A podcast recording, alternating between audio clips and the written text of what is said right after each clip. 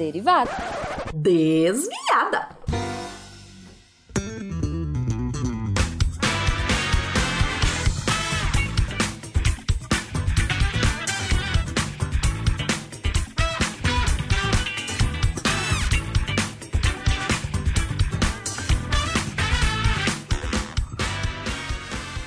Bom horário, pessoal! Aqui é a Debbie Cabral, editora do portal e atualmente a desviada responsável pela leitura de e-mails e comentários nos posts. Joga e-mail pra cima, Felipe!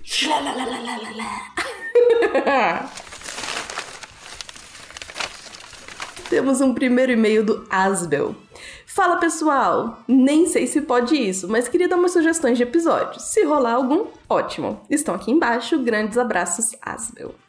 Uh, Asbel, primeiro, antes de eu ler as suas sugestões, sempre é bom sugestão de episódio, tá, gente? Continuem mandando. É uma forma de vocês interagirem com a gente e da gente fazer uma coisa que vocês, que certamente vocês vão curtir. Então, por favor, podem mandar sugestões de episódios. É, bom, vamos lá. Ele sugeriu proto-indo-europeu. Como funcionava a língua, quem falava, como ela se espalhou pelo mundo. Eita! eita, eita! Acho uma pauta maravilhosa e prometo tentar. Porque vai ser um desafio. Uh, o segundo, uh, segunda sugestão: Sacro Império Romano, origens, história e funcionamento. Quando eu passei essas uh, sugestões pro pessoal da pauta, né, pro grupo de pauta, o, o Will falou que no episódio 203 uh, fala, que fala do Carlos Magno e da fundação do Sacro Império. E aí agora eu vou falar, uh, abro aspas pro Will, tá? Carlão era filho de um hobbit, Pippin, a.k.a. Pepino o Breve, que por sua vez era filho mais novo de Carlinho Fofoca, ou Carlos Martel. Lembro que esse episódio ficou bem cômico. Fecha aspas. e, gente, eu lembro desse episódio, na hora que ele começou a falar dessas histórias aqui do Hobbit, do Pepino, da história do Carlos. Gente, é um dos episódios mais fabulosos da equipe de história, esse 203. Então, assim. Vão lá dar uma olhada, Asbel principalmente, que aí você vê se já supre a sua necessidade sobre o Sacro Império Romano. Uh, episódio com o time de física comentando os contos do livro Os Sonhos de Einstein. Uh, gravidade, o entendimento da força ao longo da história da ciência e das teorias vigentes. Todos esses eu passei para a equipe de física, tá? Então, assim, vamos, vamos, vamos ver. Tomara aí, fingers crossed, tô torcendo. Mais uma sugestão: tempo. O que é o tempo? Qual sua natureza? Como a gente sabe que ele passa mesmo? O que a ciência entende? O que ela não tem ideia de como explicar? Episódio, uh, o, o, Will também sugeriu episódio 106 do SciCast, que fala sobre tempo. O que ele falou é que a gente, de repente, pode, como é um episódio já mais antigo, que a gente pode revisitar, ver né, o que, que ainda é válido hoje, se tem alguma coisa que mudou. Porque é isso, né? Às vezes estão episódios tão mais para trás e outras coisas já aconteceram e a gente já sabe mais coisa. Aproveito com essa sua sugestão, com esse seu pedido de, de pauta sobre o tempo, que você, se você tiver interesse, dá uma olhada na coluna do Pena no portal, que ele fala sobre o calendário Decatrian, que é uma, uma proposta do Pena aí pra gente entender o tempo de forma diferente. E é fabuloso. Vale então uma ida aí no, no portaldeviante.com.br para poder uh, ver a coluna do Pena sobre o uh, uh, calendário Decatrian. E a última sugestão é Solar Punk, uma visão científica e social sobre o assunto. Adorei essa ideia, adorei, adorei, adorei. Uh, vamos ver se também sai, porque já foi passado para a equipe de pautas. Uh, temos outro e-mail do Felipe Antonioli. Boa tarde, amigos! Primeiramente, gostaria de cumprimentar a equipe. Adoro o trabalho de vocês. Comecei meu mestrado há pouco tempo e ando lendo um pouco sobre as formas de proteção do patrimônio cultural internacional. Fiquei curioso em estudar isso depois que o Estado Islâmico destruiu obras de arte durante os seus ataques. Então, estou na busca da evolução histórica e da legislação atual que trate da proteção de bens culturais. Enfim, gostaria de sugerir o tema para um podcast futuro. Abraços! O Will, meu queridinho, também respondeu a esse e-mail. Uh, ele falou que o Fronteiras no Tempo 62, que saiu agora recentemente, uh, para quem não conhece, Fronteiras no Tempo é um podcast parceiro nosso que tá no Portal Deviante e que é do CA, que é o nosso CA queridinho da história, né, que participa dos casts de história, do Beraba, que de vez em quando participa também, e o Will tá sempre lá também no Fronteiras do Tempo. Então, episódio 62 falou de patrimônio cultural e memória o Will falou que ele não chegou a mencionar, eles não chegaram a falar de legislação, mas que essa é uma sugestão boa para o futuro. Então, hopefully, a gente vai ter uma. Um, um cast sobre a legislação de patrimônios culturais, etc, etc. Muito interessante. Muito obrigada, Felipe. E escrevam pra gente, pessoas. Sempre que vocês escreverem e-mail, por favor, deixem claro se vocês não quiserem que eu leia aqui no Derivadas, tá? Um, senão, eu lerei. então, mandem e-mails. Agora, eu tô com a senha do e-mail. Então, eu tô uh, uh, caçando os e-mails lá, tá? Então, por favor, mandem e-mail. Se ficou sem ler, perdido e tal, em algum momento, manda de novo, que agora eu tô lendo tudo. uh, vamos, vamos pros comentários no post. SciCast 463, vírus de computador. Temos um primeiro comentário do Giovanni Skanowski com uma imagem de um golfinho. Totally not a virus. Trust me, I'm a dolphin. Que é totalmente. Eu, tipo, não são vírus. Pode confiar, eu sou um golfinho. Fofo. Marney Lisboa comentou: Acho que faltou, entre as dicas finais, a principal ao meu ver. Embora não seja popular, acho que uma das melhores formas de evitar vírus seja usar o Linux como SO, como sistema operacional. Eu acho. Uh, nenhum sistema está imune, mas a arquitetura do sistema e o fato da maioria dos vírus serem para o Windows contribui muito para a segurança do pinguim. Senti falta de comentarem sobre o sistema dentro da questão de cibersegurança. É isso mesmo, Marney, obrigada. Uh, não falaram disso e. Mas enfim, né? Toda... Eu só falo toda vez quando a gente vai escrever uma pauta, é, é muito detalhe, né? E a gente termina tendo que fazer algumas escolhas. Então, às vezes, as coisas ficam fora mesmo. Quem sabe alguém não topa fazer essa questão de cibersegurança em um spin de notícia. Darley Santos. Não sei qual vírus é mais frequente nas conversas do cidadão comum, o biológico ou de computador. De toda forma, não dá para subestimar, subestimar a ação de nenhum deles, pois podem causar muito estrago, até mesmo irreversível. Eu uso o antivírus Avast, mas às vezes esse antivírus captura mais informações do que o vírus, deixa o computador lento de fato. E isso, num computador já antigo, então, putz, deixa ele meio travado. Um técnico de informática conhecido meu simplesmente não recomenda antivírus. Bom, eu já vi um antivírus agir em tempo real, e foi o Avast que tem. E fiquei orgulhoso do que vi, pois era um vírus que nem o tal técnico estava dando conta, tanto que ele estava formatando todos os computadores lá do serviço. Mas para uma pessoa abdicar de antivírus, ela tem que ser outra coisa, autossuficiente. Tem que manjar das coisas, saber por onde está andando na internet, pois na primeira esquina, barra link, pronto caiu na arapuca do vírus. Principalmente se for baixar coisas piratas. Ou se for navegar em sites mais de 18 anos. É isso mesmo, Darley. Eu vou dizer que eu não sou uma dessas pessoas autossuficiente. Eu, eu e computador, a gente tem uma, uma relação de amor e ódio eterna. Igor Danilo. Sobre sites piratas até pode ter, mas o que economizei em anos não pagando nada do que vejo. Paga meu setup inteiro fácil. Eu vou fingir que eu não li isso, tá, Danilo? Vamos para o cast 464 de Robin Hood, Paulo Roberto Galiac. Novamente, se não ouvirem esse podcast, podem mandar cancelar o Natal. Também podem arrancar meu coração com uma colher se eu não ouvir. e o Will respondeu com uh, um, um, um gifzinho do, de um dos Robin Hoods, que é, um, enfim, um, muito engraçado. Gabriel Vianney Couto. Rapaz, achei um crime a não menção ao clássico de Mel Brooks, Robin Hood Men in Tights. Por isso que a gente tem comentários nos posts, entendeu? Pra gente ratificar, não, retificar, consertar essas falhas.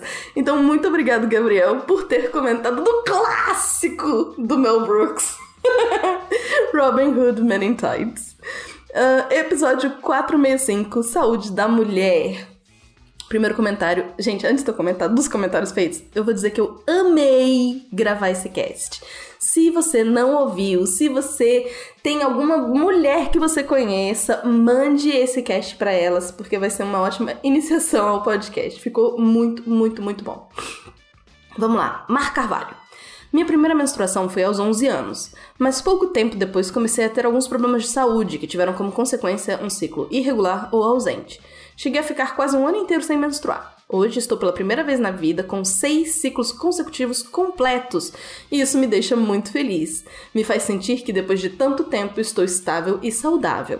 O lado negativo é que perdi minha resposta preferida para tá na TPM? Pois era, não, tô com amenorreia secundária. Sei que era meio infantil, mas o rosto de confusão e constrangimento da pessoa era muito satisfatório. Mas eu amei essa resposta. Amei essa resposta. Vamos lá para Emerson Souza. Uh, não necessariamente o foco era a pessoa com pênis. De fato, era um tipo de pessoa bem específico, sendo cis, hétero e branco até pouco tempo atrás. Ele tá uh, Emerson tá falando de si mesmo. Não dá para falar de XX, pois não necessariamente alguém que é socialmente e aparentemente entendida como mulher de fato é XX. Existe todo um rolê de variantes desses cromossomos que não necessariamente é expressa de forma a se poder identificar sem uma investigação a fundo, que inclusive é passado por cima depois no cast. Deixa eu fazer aqui um comentário no comentário de Emerson. Emerson vai fazer aqui um, uma explicação imensa e maravilhosa é, sobre a questão de cis, trans e identificação, que tem muito mais, inclusive, lugar de fala do que nós do cast. Então eu vou ler tudo para vocês porque é muito, muito importante. Vamos lá. Eu posso estar falando besteira, mas acho que o termo guarda-chuva seria pessoas hormonizadas ou com útero, não no sentido de ou exclusivo, mas no de união. Pois vão existir pessoas não binárias ou de qualquer outro tipo de identidade de gênero que também podem ser o foco dessa saúde. Então eu sei que era para simplificar, mas tem jeitos um pouco mais inclusivos para falar de homem e mulher. E ainda surpresa que a eterna chefinha tinha uma disciplina de feminismo. ai ai. Vamos lá. Engraçado terem posto Big Mouth como vírgula, pois eu só tinha visto em inglês, só reconheci por conta da Estátua da Liberdade. O rolê da individualidade que trouxeram, como a chefinha disse, serve para tudo, é um ponto recorrente em conversas minhas desde a adolescência. Era estranho descobrir que tinha colegas, meninos, cis, que não tinham noção do que era uma vagina ou mesmo como pessoas com vaginas faziam xixi. Um ponto disso é que, assim como é famoso que meninos cis têm aquela mania de comparação quanto ao tamanho do pênis que gera bullying, tem ideal de padrão, e todos os problemas que advêm disso, as meninas cis também têm. Cansei de ouvir daquelas ditas mais próximas do padrão julgando as outras em relação às suas partes íntimas, como o formato dos seios, cor dos mamilos, tipo de vagina. O pior mesmo era o racismo que estava em tudo isso. Acreditem, existe uma discriminação enorme com vaginas pretas. Enorme! E isso não está só na comunidade heteronormativa. Uh, sobre o pedido da Dani, eu não sou mulher, mas tem vezes que queria, queria mesmo passar por um ciclo direitinho. Não é sempre, mas tem sido mais constante esses dias. Contudo, me sinto agraciada de não ter um útero real. Creio que o pessoal do Deviante saiba a minha posição quanto à reprodução e os motivos. No mais, SciCast fantástico, pessoas maravilhosas e Dani Minata! Menor que três. Estou comentando aqui uma semana depois, posso estar enganado, mas tenho a impressão que os casts voltados para mulheres ou com maioria feminina têm poucos comentários. Alô, seu bando de criaturinha, vamos melhorar isso? Beijos, chefinha. Emerson! Muito, muito, muito obrigada. E eu também tenho reparado isso, que casts em que somos só nós uh, tem menos comentários mesmo. Então, é muito legal que você tenha comentado e realmente peço que as outras pessoas abram um pouco seus coraçõezinhos para nós. Mar Carvalho comentou o comentário de Emerson. Sobre comparar tipos de vagina, já presenciei isso uma discussão muito bizarra de dois garotos sobre a, as vulvas, que pelo que entendi eram de suas respectivas namoradas, e tenho quase certeza absoluta que elas não mandaram para eles fazerem isso. Que elas, é, que elas não mandaram para eles fazerem isso. Oh well. É, outro comentário, TR Silva. Passei para minha esposa. Nunca tínhamos escutado sobre esse TDPM. Muito bom. Muito obrigada, TR Silva. Vamos aos comentários do episódio 466 Água. Um, Bruno Galas, parabéns, ótimo cast, super relevante, ainda mais depois de ouvir o cast de crise hídrica. Uh, Ziuri Marinho, apenas ouvindo esse cast que eu descobri que o Tietê flui desde o leste para o flui de, flui de leste para oeste. No Nordeste, somos acostumados aos rios fluírem em direção ao litoral, norte ou leste. Cá! É verdade! Não tinha pensado nisso! Zuiri, muito obrigada. Explodiu minha cabeça um pouquinho. Vamos aos comentários no Spiritus. Spin 1492. O que é sobre educação e qual seu impacto na sociedade? Do Guilherme Lopes. O Sentinela comentou: o Estado não consegue nem proporcionar um ensino fundamental e médico com um mínimo de qualidades e habilidades úteis no mercado de trabalho, com milhões de analfabetos funcionais recebendo um diploma com o mesmo valor que um carimbo cartorial, e quer ofertar ensino superior, talvez não políticos e pessoas desejam isso estejam colocando a carroça na frente dos bois. Não políticos e pessoas que desejam isso estejam colocando a carroça na frente dos bois. Vamos lá. Guilherme respondeu: Olha, olá, tudo bem? Uh, no Brasil, de fato, temos problemas com a qualidade da educação de nível fundamental e médio. Ainda assim, temos uma política de investimento em ensino superior que gera resultados. Sentinela. Acertou quase tudo, mas errou em identificar os, os principais culpados da universidades estatais que não ofertam cursos e quantidades necessárias demandados pelo mercado. Elas guiam por incentivos políticos e corporativistas e também erra em propor políticas públicas como maneira de resolução do problema, sendo que são causas das distorções do mercado de trabalho. Privatizem todas as universidades estatais e diminuam as bolsas de curso para o qual não existe mercado. Eita! Eu, a gente faz aqui a, a, a ideia de trazer comentários bons e ruins, né? Um, não bons e ruins, mas comentários que sejam positivos ou negativos pro, uh, com relação ao cast. Mas é opinião, né? É uma opinião. Eu só vou falar isso, é uma opinião. Guilherme respondeu. Entendo o que você quer dizer. Ainda assim, acho difícil sustentar esse ponto de que as faculdades públicas sejam as maiores vilãs. Pelos dados disponíveis, não podemos dizer que temos uma quantidade maior de sobreeducados provenientes de universidades públicas ou de privadas. Além disso, sobre as universidades privadas ofertarem cursos mais alinhados às necessidades do mercado, tenho dois pontos. Um, em certa medida você está certo. As universidades privadas costumam parar de oferecer cursos que não tenham muita demanda, mas elas não agem segundo a demanda do mercado de trabalho.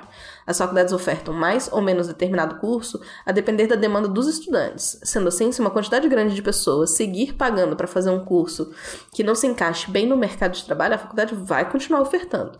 Costumo ouvir exemplos disso citando os cursos de RI. Ainda que as faculdades públicas tenham mais cursos que sejam pouco demandados no mercado de trabalho, isso não é algo necessariamente ruim. Algumas áreas têm claramente menos interesse no mercado, mas ainda geram frutos importantes de pesquisa científica e um passo necessário para a formação de pesquisadores é a manutenção das respectivas graduações de cada área. Eu acho, eu concordo plenamente com o Guilherme, desculpa, Sentinela, mas um, a gente simplesmente tirando cursos porque eles não servem ao mercado é uma, é uma visão um pouco limitada do que a gente precisa como ciência, com pesquisa, com um monte de coisa, né? Episódio 1493. Código Rojão de Fogo. Caças brasileiros interceptam bomba bombardeiro inglês. Do William, do Will Spengler. Guilherme Dinenbeer. Tally ho, Judith! Judite! Onde assino para solicitar um cast inteiro sobre a Black Buck 6 e o desenrolar do Avro Vulcan no Galeão. O William, o Will é, comentou com um, um gif do. do. Ai meu Deus, Tom Cruise no. Ah, naquele filme de quando ele era bem novinho, que esqueci o nome agora. Episódio 1494. O estalo de Thanos foi uma farsa? A física responde.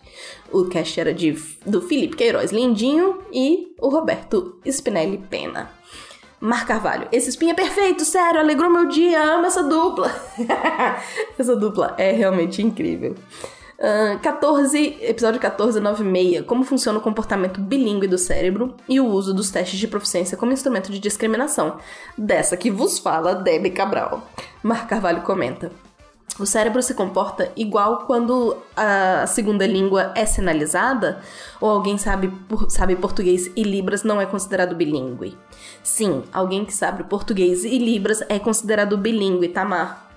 São duas línguas separadas. Então, sim, o cérebro vai se comportar como segunda língua. Episódio 1500! Como o sal afeta e altera nossa pressão arterial, do Juliano Froder. Temos uma primeira pergunta do Anderson Alves. Fiquei com dúvida nesse sal com potássio. Ele é vendido ou foi feito apenas para experimento? E bastaria colocar alimentos ricos em potássio na dieta para obter esse resultado de controle de hipertensão? E Juliano respondeu pra gente: Olá, Anderson Alves, tudo bem? Eu vou responder uma dúvida sua que foi postada no spin de número 500 sobre como o sal atua em nosso corpo e sobre a pressão arterial. Sua pergunta foi sobre a venda do produto. É, quando eu estava montando o Spin, eu também fiquei interessado sobre o assunto e fui pesquisar sobre ele. Eu encontrei algumas versões desse sal. Eu mais eu acabei comprando um que encontrei no mercado, que era 100% sal com potássio, não tinha nada de cloreto. Só que ele é um pouquinho mais salgado no preço do que o sal comum. Então, sim, você pode encontrar o sal em um mercado comum, Além disso, não há necessidade de ser um sal 100% de potássio, como, no, como eu falei no SPIN 1500, no SPIN de notícias. Com relação ao outro ponto levantado, sobre se bastaria colocar apenas os alimentos ricos em potássio na dieta, se isso poderia afetar a pressão desse modo, eu não tenho como te responder agora, pois meu foco nesse caso foi com relação ao sal. Mas o bom que esse sal é que além de você aumentar o potássio, no seu sangue, ele também vai substituir o sal de cloreto, que, como nós vimos, ele afeta também o aumento da pressão. Então, eu creio que eu espero ter te ajudado hoje. Muito obrigado pelo seu comentário. Joia! E aí temos também uh, comentário de Mar Carvalho. É mito que colocar sal na língua ajuda na tontura e deve ser dado para pessoas desmaiadas? E Juliano também gravou sua resposta. Vamos ouvir. Olá, Mar Carvalho, tudo bom? Hoje eu vou responder seu comentário que fez no Spin de 1500 sobre o sal e como afeta a nossa pressão. Que você perguntou se a relação, se é um mito entre a relação do sal na língua, se pode ajudar em caso de tontura e se deve ser dado para as pessoas desmaiadas. Bom, se pensarmos que, como falei no Spin, o sal com cloreto aumentará e retira uma água de dentro das células e coloca no vaso sanguíneo, como nós vimos, quando essa água está no vaso sanguíneo aumentada, isso é uma forma de você aumentar a pressão arterial. Então, pensando dessa forma, pode ajudar, mas em casos em que essa tontura seja em decorrência a uma hipotensão. Agora, para pessoas desmaiadas, seria a mesma ideia, pois um desmaio pode ser devido a outros motivos também. Por isso que né, é a necessidade de você verificar caso a caso. Muito obrigado pelo seu comentário e até a próxima. Juliano lindinho. Juliano escreve vários textos pro Deviante, viu, gente? Se vocês não, nunca leram os textos do Juliano, acessem lá deviante.com.br e busquem porque os textos dele são incríveis. Vamos continuar. Episódio 1501: A doutrinação marxista nas escolas dos Estados Unidos, do lindinho Marcos Sorrilha, meu queridinho. Um, o Sentinela é, comenta: As escolas eu não sei, mas as universidades estão cheias da doutrina intolerante marxista com fachadas progressistas, sem nenhuma abertura ao debate, ao debate diversos das de ideias conserv conservadoras e libertárias. Leonardo Souza, passando só para dizer que é sempre ótimo ouvir seus áudios, suas explicações, etc. Não suma, aprendemos muito contigo sempre. Mar Carvalho. Sentiremos saudade, Sorrilha. Vários emojis de coração multicoloridos para você. Sorrilha é incrível. Ele tem textos perfeitos no nosso portal também. E eu sou fã. Fã, fã. Pensa na pessoa fã, sou eu. 1502. Qual a importância da regula regulamentação ética em pesquisas nas áreas de humanidades? Do Tiago Mota. Do Timota! Lindinho também. Que saudade que eu tô de você. Mar Carvalho. Adoraria um outro spin para contar esses casos da psicologia. Essa série sobre ética em pesquisa está ótima. E Ti respondeu: Obrigado, dá para fazer sim esse spin, é bem interessante. Eu ia comentar nesse, mas quando vi já tinha 30 minutos de gravação antes da edição. Boas festas. 1507. O que é apagador quântico do Léo Souza? Esse uh, Mar, uh, Mário Lucas Miguel. Esse homem nasceu para fazer, ensinar e falar de ciência. Mais podcast, mais texto, please. Eu sou hashtag Team Mário Lucas Miguel, porque Léo é uma das pessoas mais incríveis que tem. Inclusive, vou dar aqui um spoiler. vou dar um spoiler que Léo Souza é o próximo convidado do Ciência Sem Fio. Imperdível, imperdível. Léo Souza tem textos maravilhosos no portal. Começou agora a querer fazer spin, então assim, deem apoio pro Léo. E ele, ele, ele é absolutamente incrível. Absolutamente incrível. Então, fica aí a dica e o spoiler para vocês ficarem já ansiosos pelo próximo Ciência Sem Fio, que sai sempre no terceiro fi final de semana, terceiro domingo de todo mês. O Léo Souza comentou: Puxa, saquismo aqui não, mas valeu. Mar Carvalho. Adorei sua energia, espero te ouvir mais vezes. E o Léo. Pô, valeu, tô empolgado. Ano que vem, tomara que consiga fazer mais spins. Quem sabe sobre spins? Uh, 1508, a revolução dos videogames domésticos do Pedro Ivo. Tivemos só o comentário do Will com um, um gif de um joystick. Oh meu Deus, quanto tempo eu vejo um joystick. eu jogava muito Atari, vou dizer. Adorava aquele botãozinho vermelho do lado. Uh, episódio 1513: O futuro chegou? O valor do sangue de atleta, a inclusão de atletas trans e escritórios fitness, do Yuri Motoyama. Mar Carvalho. Adoraria um spin sobre a diferença de fazer exercício focado e sem querer. Porque existe um peso mínimo para poder doar sangue e assim, e por que existe um peso mínimo para poder doar sangue? E Yuri respondeu: Oiê! Doação de sangue é padronizada pela quantidade de sangue máxima que um organismo pode doar para não ter nenhum efeito colateral pela falta de sangue. Esse valor fica entre 8 e 9 mililitros por quilograma de peso corporal. Uma pessoa precisa doar 450 mais 30 ml extras para fazer os testes laboratoriais. Então, se pegar uma pessoa com menos de 50 quilos, ela não consegue chegar a completar uma bolsa de sangue. Com relação à sua sugestão, acredita que recentemente eu li um trabalho com uma questão parecida com a sua? Vou colocar no próximo spin. Anotado. Ah, que delícia! Obrigada, Yuri, pelo seu comentário, do comentário da Mar. Uh, temos mais um do, da dupla maravilhosa, Pena e Felipe Queiroz, desvendando o telescópio mais poderoso do mundo. E aí, tivemos comentários de Mari Barros. Fico aguardando um podcast especial sobre as descobertas do web. Abraços a todos. Essa, é, é, eu vi o lançamento do web e é sempre muito emocionante, né, gente? Acho incrível, acho incrível. Então vamos aguardar aí o que vai, o que que, que, que o web vai descobrir pra gente nesse uh, universo tão desconhecido. e o Léo Souza comentou: muito bom. Último comentário que temos é no Spin 1518, o ser ou não ser de uma inteligência artificial, do Igor Alcântara. E Catim! Fica aí. Fica aí a mim, o meu jabá do Ciência Sem Fio com o Igor Alcântara, que foi o último lá em dezembro, que tá muito, muito bom, falando de inteligência artificial. Mar Carvalho comentou: Lembrei quando o Data de Star Trek The Next Generation constrói, entre aspas, uma filha. Lá eles fazem uma discussão ética, filosófica interessantíssima. Minha mente derreteu, recomendo. É o episódio 16 da terceira temporada e está disponível na Netflix.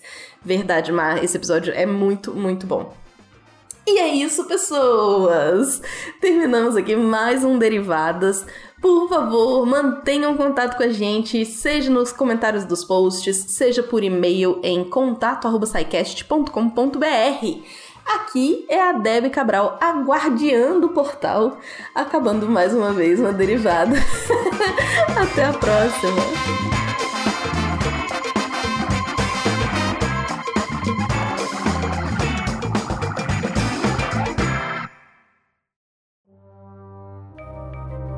Este programa foi produzido por Mentes Deviantes.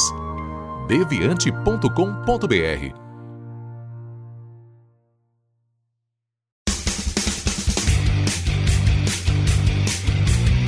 Cortes, edição de podcast.